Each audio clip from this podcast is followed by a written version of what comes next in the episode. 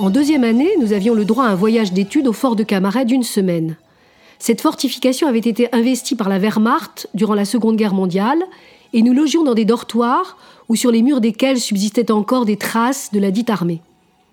Eubé s'illustra en conclusion d'un laïus aviné dans une ancienne cuisine désaffectée, dont les murs portaient donc les fameuses traces, et nous dit Ah À cette époque, moi j'aurais fait de la peinture romantique, et voilà Au moment où il proférait ces paroles, il avait quelques minutes avant remonté un pantalon de jogging gros jusqu'à ses pectoraux, par-dessus un blouson de jean, en disant ah, On m'a dit que j'étais beau gosse avec ce look Vers 10 heures le lendemain matin, le réveil fut joyeux, car dans la chambrée, une seule présence féminine nous interpella.